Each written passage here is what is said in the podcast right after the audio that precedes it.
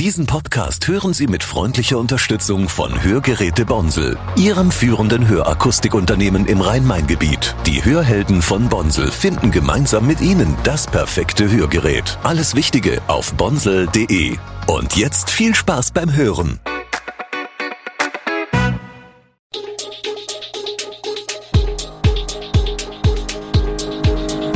Gude, unser morgendliches News Update.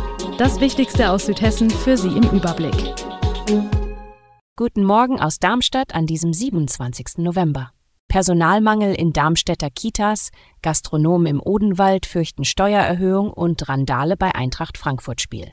Das und mehr hören Sie heute im Podcast. Eine gemeinsame Recherche von Korrektiv. Lokal, fragt den Staat und dieser Redaktion zeigt, in den vergangenen zwölf Monaten mussten zahlreiche Kitas in Darmstadt dem Jugendamt melden, dass sie früher oder zeitweise ganz schließen mussten, wegen Personalmangels. Zudem war beispielsweise in der Kita Kranichnest die Leitungsposition ein Jahr unbesetzt.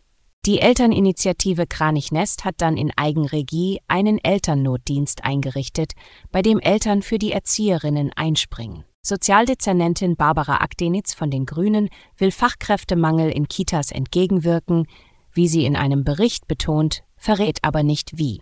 Der Gesamtzustand ist für die befragten Familien eine immense Belastung. Wie kann das Problem gelöst werden? Die hessische Landesregierung setzt auf Quereinsteiger, die keine ausgebildeten Erzieher sind und investiert 1,3 Milliarden Euro in die Einrichtungen. Ihr Anteil darf von 15 auf sie mal 25 Prozent der Belegschaft steigen. Im Odenwald ist Streit ausgebrochen, und zwar um Landwirt Siggi. Der 64-Jährige aus Oberzent ist Kandidat bei der aktuellen Staffel Bauer sucht Frau auf RTL und gleich zwei Frauen wollen ihn erobern. Patricia aus Schleswig-Holstein und Simone aus Brandenburg. Liebe auf den ersten Blick sei es nicht gewesen, gibt der Bullenzüchter zu. Aber man muss sich ja auch erst mal kennenlernen. Und das tun die drei eine Woche lang auf seinem Hof in Oberzent. Die beiden Frauen scheinen bislang nicht viel gemeinsam zu haben und gönnen der jeweils anderen keine einsame Minute mit ihrem Siggi. Wie es weitergeht, ist heute Abend ab 2015 zu sehen. Es ist eine Zäsur mit weitreichenden Folgen. Zum Jahreswechsel soll die Mehrwertsteuer auf Speisen in Cafés und Restaurants wieder auf 19 Prozent angehoben werden. Die bisherige Mehrwertsteuer von 7 Prozent war eine Corona-Hilfe für die Gastronomie, die wegen der Energiekrise mehrfach verlängert wurde.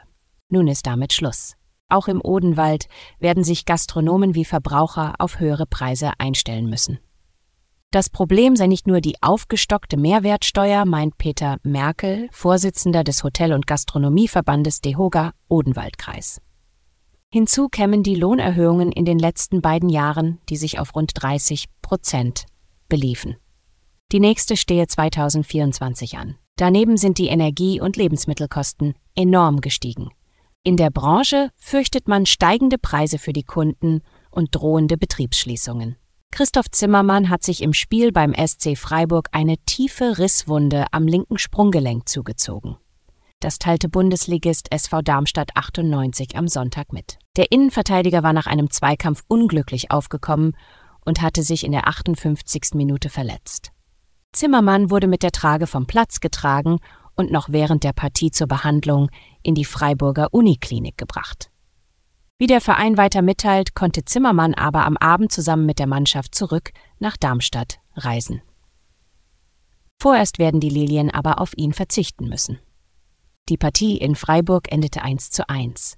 Zahlreiche Verletzte, Festnahmen und Verwüstung, die 1 zu 2 Niederlage der Frankfurter Arte Eintracht gegen Stuttgart geriet am Samstag fast zur Nebensache denn vor dem Spiel kam es zu einer heftigen Auseinandersetzung zwischen Polizei und Ultras. Die Fans warfen Absperrgitter, Pyro und Mülltonnen. Die Einsatzkräfte setzten Schlagstöcke und Reizgas ein. 70 Fans seien verletzt worden und auch bei der Polizei gab es Verletztenzahlen im zweistelligen Bereich. Auch Festnahmen habe es gegeben. Über die Gründe für die Eskalation gibt es verschiedene Angaben. Laut Fans habe es eine Festnahme wegen einer nicht korrekten Eintrittskarte gegeben, offenbar durch einen Zivilpolizisten. Die Polizei sagt, Ordner seien bedrängt und angegriffen worden. Die Folge der Auseinandersetzung für das Bundesligaspiel als gerade der Anpfiff ertönte, solidarisierten sich große Teile der Nordwestkurve und verließen die Ränge. Später gab es keine akustische Unterstützung mehr. Alle weiteren Hintergründe und aktuelle Nachrichten lesen Sie unter www.show-online.de.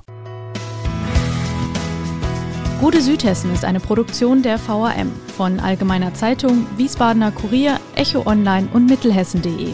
Redaktion und Produktion die NewsmanagerInnen der VRM. Ihr erreicht uns per Mail an audio.vrm.de.